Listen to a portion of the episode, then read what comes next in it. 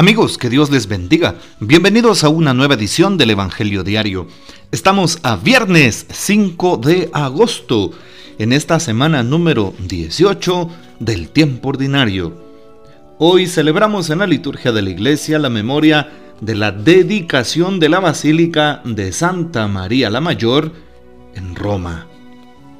La Basílica de Santa María fue edificada sobre el monte Esquilino en Roma, Italia, por el Papa Sixto III, aproximadamente del año 432 al 440, en honor de la Madre de Jesucristo, a la cual un año antes el concilio de Éfeso en el 431 había proclamado Madre de Dios o Teococos.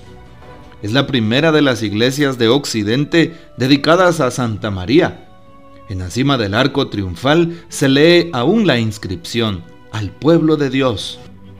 La fiesta entró en el calendario romano en el año 1586.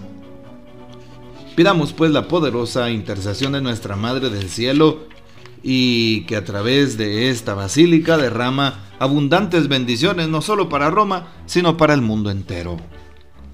Hoy tomamos el texto bíblico mm, del Evangelio según San Mateo capítulo 16, versículos 24 al 28. En aquel tiempo Jesús dijo a sus discípulos, El que quiera venir conmigo, que renuncie a sí mismo, que tome su cruz y me siga, pues el que quiera salvar su vida la perderá, pero el que pierda su vida por mí la encontrará. ¿De qué le sirve a uno ganar el mundo entero si pierde su vida? ¿Y qué podrá dar uno a cambio para recobrarla? Porque el Hijo del Hombre ha de venir rodeado de la gloria de su Padre, en compañía de sus ángeles, y entonces dará a cada uno lo que merecen sus obras. Yo les aseguro que algunos de los aquí presentes no morirán sin haber visto primero llegar al Hijo del Hombre como Rey. Palabra del Señor, gloria a ti Señor Jesús. Escuchamos pues este texto, la continuación del texto de ayer, hoy los versículos 24 al 28 de este capítulo 16 del Evangelio de Mateo.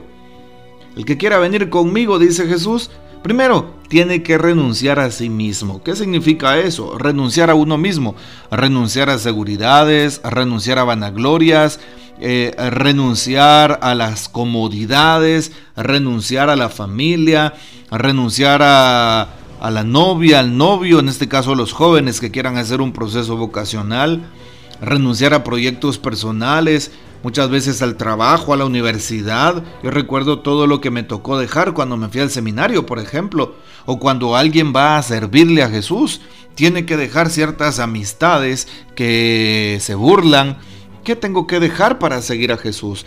En torno a esta frase, nos hacemos esa pregunta. El que quiera venir, que renuncie a sí mismo. ¿A qué, ¿A qué necesitas renunciar? ¿Estás dispuesto a renunciar a algo por Jesús? ¿A qué estás dispuesto a renunciar por Él?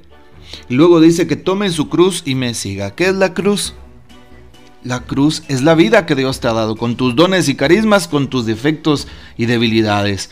Abrazar la cruz Solamente aquel cristiano que abraza la cruz va a ser una persona coherente.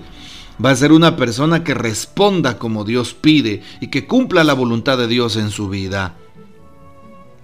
Y dice más adelante, pues el que quiera salvar su vida la perderá, pero el que pierda su vida por mí la encontrará. Perder la vida es desgastarse desgastarse en el reino, desgastarse en el servicio, desgastarse atendiendo al prójimo, desgastarse en un voluntariado, desgastarse en la vida parroquial pastoral, desgastarse en la catequesis, desgastarse en la misión, desgastarse en la evangelización. Y esto es lo que pide hoy el Señor. Sí, el que quiera salvar su vida la perderá, pero el que la pierda, por mí la encontrará. Perder la vida, gastar la vida, en las cosas del Señor, de la iglesia, del prójimo, de la misericordia. Bueno, qué importante es esto. Por eso dice el texto de qué le sirve a uno ganar el mundo si pierde su vida. Así es. Por eso la importancia que tiene ganar la propia vida. Que nuestra alma se ponga por encima de los bienes de este mundo, por encima del dinero, por encima del tener, del placer, del poder. Bueno, pues ahí está. Hoy entonces es importante lo que termina diciendo el texto. El Hijo del Hombre ha de venir rodeado de gloria, dice. Así es.